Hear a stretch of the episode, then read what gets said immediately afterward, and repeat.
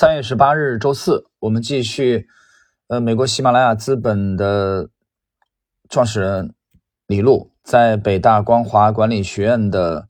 演讲。呃，我们之前有过介绍啊，李路他是在二零一零年把《穷查理宝典》《查理芒格智慧箴言录》啊引进到中国大陆来的。呃，在美国做价值投资的美籍华人，他也在为查理芒格家族打理资产，而且他也是。这个向芒格啊推荐比亚迪，最终被芒格所接纳，然后又向巴菲特推荐。那么在二零零八年，巴菲特和芒格他们伯克希尔投资了比亚迪的股份啊，所以李路在这些年啊，在其实确切的说，之前他还是很低调啊。一九六六年出生，呃，这个到美国留学，呃，但是最近的啊，确切的说是一零年之后啊，这部《穷查理宝典》。在最近的五六年风靡中国大陆之后，他才这个知名度啊，似乎是鹊起一样的啊。其实他他他在华人圈，在美国华人圈之前就有一定的知名度了。好了，我们来看他在二零一九年十月二十九日在北大光华管理学院这个演讲之后有一个问答啊，跟这个同学们的互动啊，我们来看这个问答录的呃精彩的内容。第一个问题，作为从事了十多年行业。分析的卖方的分析师在转型价值投资的路上有哪些挑战？该怎么切入？已经是一个老司机了，怎么样换频道？啊，这这是这是一个一个听众的提问啊。我们来看李璐怎么回答：卖方、买方实际上就是心理的一个变化。为什么我会有？公司所有者的心理，是因为我买了第一只股票以后，就发现这个公司真的是我的。人的心理就是这样，对自己拥有的东西感觉就会不同。卖方的情况也是一样的。如果我老想着要把股票卖出去，因为公司给我的奖励机制就是要我卖出去，那我总要把我的这头猪打扮得漂亮一点，甚至可以把它说成麒麟。当然，也可能你卖的正好就是特别好的东西。比如你负责研究茅台，确实本身也是很好的企业，但是你从心理上首先想把它卖出去。从人的心理上来说，确实基本上屁股和脑袋是很一致的，这一点很难改变。因为你如果不这样的话，你就太别扭了，在任何地方都待不下去。嗯，我停顿一下啊，这这点讲的很很形象啊，很形象。我就想到某些人啊，这个嘴里讲的和实际做的是很扭曲的啊。我今天早上起来看到了。呃，一篇报道，呃，看了一个视频，短视频啊，这个有一个知名度很高的在网络上了，啊，为了给他留面子，名字就不提了吧，啊，可能亿万网民都知道的人啊，就是这样这么一个人啊，演员，呃，超级演员，啊，在在倾诉啊，我听了挺好，挺好笑啊。就每天在嘴巴里讲的和自己实际做的都是脱节的啊，讲了那些东西自己都不信，自己都不做，所以这样我觉得长久长此以往对他健康可能都是不利的啊。这样的人活得挺扭曲，所以读到李璐这一段我就想起来啊，李璐说你太别扭了啊，在任何地方都待不下去啊，所以像那样的货有有些啊很多后来其实选择自杀了，因为这种太扭曲了这种生活。继续，所以当你从卖方过渡到买方的时候。比如我发现我以前很多做投行的朋友去做投资，基本上都不太成功，因为他还保持着原先做投行的心理，最主要就是把主意卖给别人，因为卖的太好了，所以把自己也说服了。人都是这样，所以说别骗自己，因为自己最好骗。你把卖给别人做的特别好的时候，常常就把东西卖给自己了，这个是一定的。所以我就说客观理性特别重要，很精彩啊，非常精彩，我觉得。他的这个解读，当然了，其实我到现在还没有，你对他研究可能还不够深啊。我我是这么，呃，来理解，呃，就是说目前我还没有发现他在这个脱离，呃，这个或者说呃，在芒格之外啊，在芒格、巴菲特的这个体系之外的他的独创的东西在哪里？我觉得这可能也是我要进一步学习的地方嘛。啊，对他的研究还不够深，或许是这样的啊。也就是说，我现在能看到的啊，他能展示出来的这些，基本上都是在芒格的这个体系当中啊，巴芒的这个体系当中的啊。比如说刚才强调这一句话，我不知道从开始到现在这这整个一段话，你最注意哪个？我最让我注意的就是刚才他提的这个啊，最后的这句话，所以我就说客观理性特别重要，因为，呃，因为这个查理芒格的，呃，这部啊《这位真言录》啊，彼得考夫曼帮他编辑的是把芒格最近的几十年主要的演讲全部罗列在内了。可以说，芒格的思想的集大成者就是这部书。我在喜马推荐了，应该已经有五年了。那么这里边就有芒格就强调一点，就是我们一定要去保持客观啊，就是你如果失去了这个客观的态度，那你的结论很可能跟真相啊就偏颇偏颇很远。因为即使我们在这个当中有立场，我举个例子啊，比如说我们是买卖其中的一方，像刚才李璐讲的，这个时候你要想办法把自己 尽量摘出来，用第三者、用旁观者的角度去看待这件事情。所以，客观和理性做宏观研究也好啊，做中观的行业研究也好，做微观的具体的上市公司也好，都非常非常重要。做学问也是这样，做投资也是这样。那我觉得做人也是这样，就看待一件事情，无论是大事情、小事情，尽量让自己保持客观和理性，尤其尤其重要。这是我理解的，就他之前啊，看前面这一段的，我觉得重中之重。好，我们继续。如何客观理性？你需要把自己的位置调换一下。所以我觉得你在正式转型之前，最好是先做一些个人投资，感受一下这两者在心理上的差别。做了一些个人投资之后，你会真的感觉到这个公司是我的了。你的想法和卖方的想法就开始发生很大的变化。你去收集信息的方式也不一样，相当于你接受信息的天线开始转向。当你的天线发生转向的时候，你就会发现收集到的信息也不一样了，所以我认为第一步需要在心理上做调节。最好的办法，我们看啊，最好的办法是你自先自己来做一做，在正式加入价值投资的行列之前，要自己做些投资，但是要用价值投资的方法，而不是用卖方的方法。卖方的方法就是我想卖的东西永远都是最好的，你如果没有这个想法，也很难做好卖方。所以你碰到一个卖保险的，看到谁都想把它发展成下家，看着谁都像下家。为什么？靠着这个他才成功，这没办法。呃，我要停顿一下，这里要要解释一下啊。他刚才讲说卖方啊，这个这个我觉得很生动。呃，我想卖的东西永远都是最好的啊，你没这个想法，你就做不好卖方。呃。读到这儿，我想起来一件往事啊，这件往事离现在已经有二十多年了。那是在一九九九年的呃年初吧，九九年上半年啊，九九年上半年在深圳的呃这个福田区啊，深圳福田区有一个五洲宾馆啊，五星级的，就在深南大道的南边。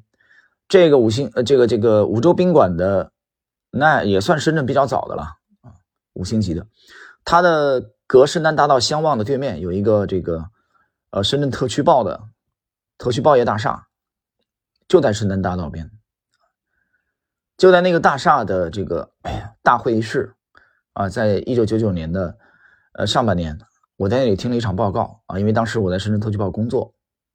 这个报告的主讲人是谁呢？啊，我一说很多人都知道，这个报告的主讲人就是这个搜狐的创始人张朝阳。啊，瘦瘦的，他应该是留学吧，去美国发展。那特区报在那个时候，九九年那一年，呃，当时网络其实很在在美国已经很风靡了。我们知道，在九九年的底到两千年，美国网络股的狂潮啊，美国网络广像网易啊、啊搜狐这些都是大放异彩。但是就在那一年的呃，应该是上半年啊，我在那里听了一场报告，张朝阳的这个报告，在那个报告会上。啊，我第一次感受到了这一点，所以今天我读李路的重这个重读李路的这个演讲的时候，我想起来了那一幕。张朝阳在 这个报告会当中有很多内容我都忘记了，因为年代太久远了啊，二十多年了，二十二年了。但有句话我记得特别，他讲了一点我记得特别清楚，就是我第一次接触到，他说的是在华尔街啊，他到美国以后在华尔街，呃，他说你至少有两种方法啊，第一种就是自己。啊，去创建一个公司，当然他自己也是这么干的嘛，对吧？创建一个公司，然后好好的把它经营，这么一直做下去啊，百年的品牌。啊，大家去看宜家，啊，去看沃尔玛这种。另外一种呢，就创建一个公司，然后先把它经营做大，然后把它卖掉。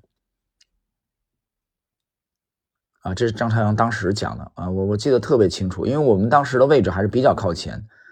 啊，他他他脸上还有一些疤痕啊，我记不清是左边右右边的，因为离得比较近嘛，看得很形象，嗯，口才也蛮好，瘦瘦的，个头不是很高。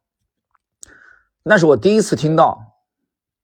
啊，那是我第一次现场听到啊，从从美国回来的，啊，做做投资的一个创业者啊，讲到说啊，把一个公司啊做好了。然后把它卖掉，啊，在此之前我头脑当中其实没有没有这个概念，没有这个概念，那是我弟。所以今天我在读这个李路的这个讲卖方的这一点的时候，他说你心里也要有一个想法啊，你卖的东西是好的，否则你卖不掉的，啊，我就忽然想起来那幕往事啊，很有很有意思。好，我们看今天的内容的这个那最后的这一部分啊。因为整个我们今天只只去讲他这个回答的第一个问题，他刚才讲到卖保险的啊，看到谁都想发展成下家，的确是这样的啊。我在生活当中也遇到很多卖保险的，这个呃，我我不谈这个行业啊，这个因为有很多亲有一些亲朋好友就在做这个东西，怎么说呢？嗯，比较排斥吧啊，因为你知道的呀，有一些条款，对吧？那些条款。呃，我已经很多年没看这些东西了，因为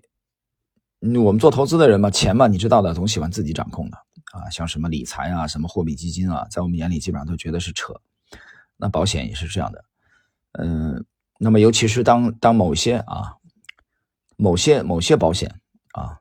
某些保险会会有这个呃连篇累牍的，我估计可能有上千啊或者数万字的。啊，最后你需要签名的时候，中间的过程没有多少人有耐心去看的，啊，关一些关键的字，估计打印的这个字体都比较小，啊，当然，当然后来又，比如说需要啊赔赔付的时候，是吧？你懂的呀。所以那么这种情况下，嗯，对保险还是比较排斥的。但他讲讲到说卖保险的这个，比如说我我举我举个例子啊，昨天昨天我。昨天我我的一位家人啊，突然之间把我拉拉入了一个群啊，我这个讲我我对这种各种各样的群特别讨厌，真的从心里往外排斥，所以你看我到现在微信群一个都没建。我第一期节目是二零一六年的七月十七日啊，在喜马，但是那个专辑下架了，我把它下架了。那个专辑叫 Lex 研究股模型，大家现在能听到的就是这个，呃，百年美股第一人啊，这个这个就是。股票趋势投资的利弗莫尔这张专辑，这张专辑是一八年的，我第一张是一六年七月十七日，那个专辑的一百多集内容我都把它下架了，啊，已经下架了，所以从一六年七月十七日到现在将近五年了，啊，到今年七月就五年了嘛，这五年来，包括这之前，我从来没见过微信群，我对微信群这种东西特别排斥，我到现在。啊，一一个是家人群，那么还有一个是啊，一个我我们自己的很很早很早，大概七八年以前加入的一个一个啊一个财经类的群啊，这个群里边人也不是特别多，而且相对来说吧，大家三观比较相近，我基本上就是在这两个群之内啊，其他的很多的加的这种，有人把我拉进去，我也隔几天啊，我象征性的礼貌一下，隔几天我也会退出来。啊，我不喜欢这些东西，为什么？因为信息太多了。有人说你把他这个免打扰，你免打扰以后，他还不停的在啊在谈那个数字，因为信息来嘛。我不需要接收那么多信息，因为这些都信息不是我自己主动去的，很多是被动的，对我来说就是垃圾。啊，这里边昨天很有趣啊，就说这个事儿。昨天我一位亲人没也没跟我讲，直接把我拉入一个群里。我一看什么群呢？啊，他建了一个啊我们这一辈儿的啊，因为就没有老一辈的吧。这一辈儿的群啊，交流啊，亲戚之间啊，兄弟姐妹之间，他们把我拉进去呢，我第一句话就讲啊，我就问了一下啊，我说各位亲人是不是有 是我说是不是有哪位亲人啊又准备卖什么东西啊？然后大家都在狂笑。那我的逻辑很简单，那这个时候你又建群，那不就是有人想卖东西吗？如果你不想卖东西，你这时候建群干什么呢？对吧？因为我说这话也不是没有依据的。在两年以前，啊，我就听到了一位亲戚的的亲戚，啊的亲戚，啊，在某一个群里边就不停的卖保险，每天都连篇累牍在发这些东西，所以很夸张。好，我们继续啊。那么最重要，第一步是在心理上做调节。当你感觉到心理发生变化的时候，就会开始脱离原先做卖方的思维给你的枷锁啊，突破这个枷锁啊。这话讲的很好。这前这两天我跟一个朋友聊啊，深圳朋友聊，我还在谈这一点，就是我我从骨子里特别喜欢那种有创新精神的人。当然了，我我说的狭义一点啊，我讲的这个不是特别广义，就是说你倒并不一定是司马光、王安石这种啊，啊，这这种这种改革者啊，他们当然是创新者啊，呃，这个像王时变法啊这种，我觉得可能还没那么宏观。我我最喜欢的是。有强烈创新精神的艺术家啊，就是手艺人嘛，别说那么高大上，手艺人啊，比如说画家啊，比如说啊一个围棋的啊高手，或者一个武术的高手。那这些高手创新是一个标签，在创新的这个过程中，首先他要打破什么？这个前人的啊这种思思维的枷锁也好。啊，传统的这种枷锁，大家去看安德烈·纪德就是这样啊。作为一个法国作家，你去看法国的这法国的这个这么多著名作家的风格，我我读过的不是很多啊，但是我读过的里面小清新的比较多。但你看读纪德的东西就不一样，他的风格跟他们不一样啊。你再说石涛啊，这么多的画家，我就特别偏爱石涛。那石涛在文人画里边啊，董其昌是比他早的。董其昌如果比他晚，那么董其昌肯定要，我估计啊，董其昌在要把石涛的画踢出文人画，他不认为石涛画的属于文人画系列，因为石涛的画比较燥啊，他不像像这个传统的，比如沈周啊啊倪云林、倪瓒啊这种风格，他特别另类，但就是这种另类啊，这种看起来的这种这种造。那么是有石涛的魅力，而且石涛是三号称三百年来第一人，是有他的原因的啊！不单是张大千一个人偏爱石涛，傅抱石也很偏爱石涛，许许多多的啊后人，包括齐白石对石涛都有很高的评价。所以石涛的这种艺术成就，也是他打破前人的枷锁。大家有没有听我去解读啊？这个价值投资也好，趋势投资也好，我之前不断的讲传承，这个传承的过程中，其实有继承。啊，然后就是批判，所以对老师最大的尊重是什么？就是超越他啊，而不是那一套师道尊严啊。老师说的都是对的，那这样的话你怎么可能有进步呢？对吧？所以我觉得马斯克这样的人啊，特斯拉这样的人是非常伟大的人物，打破之前的这种枷锁啊，所以我对这样的人特别的这个敬畏。那我们想进步，也必须打破枷锁。好了，继续看这个今天的最后的部分内容。但是原来你对商业的了解、对公司的了解仍然是可用的、可积累的。而当你用所有者的天线去重新梳理信息的时候，会发现很多信息的频道发生变化了。信息发生变化了，你的知识还有用，但是你组织知识的思维结构会发生一些很微妙的变化，而这些变化特别重要。你要不走完这一步？很难直接转到卖方啊，所以这是李璐给他的建议啊，你自己先先这个角色转换一下，就是你自己先做一些投资，而不是直接去转到啊卖方转到买方来。好了，朋友们，时间关系呢，我们今天呢这个这一集内容啊，李璐在北大光华管理学院演讲之后的问答录啊，回答听众的提问的第一集的内容。就到这里。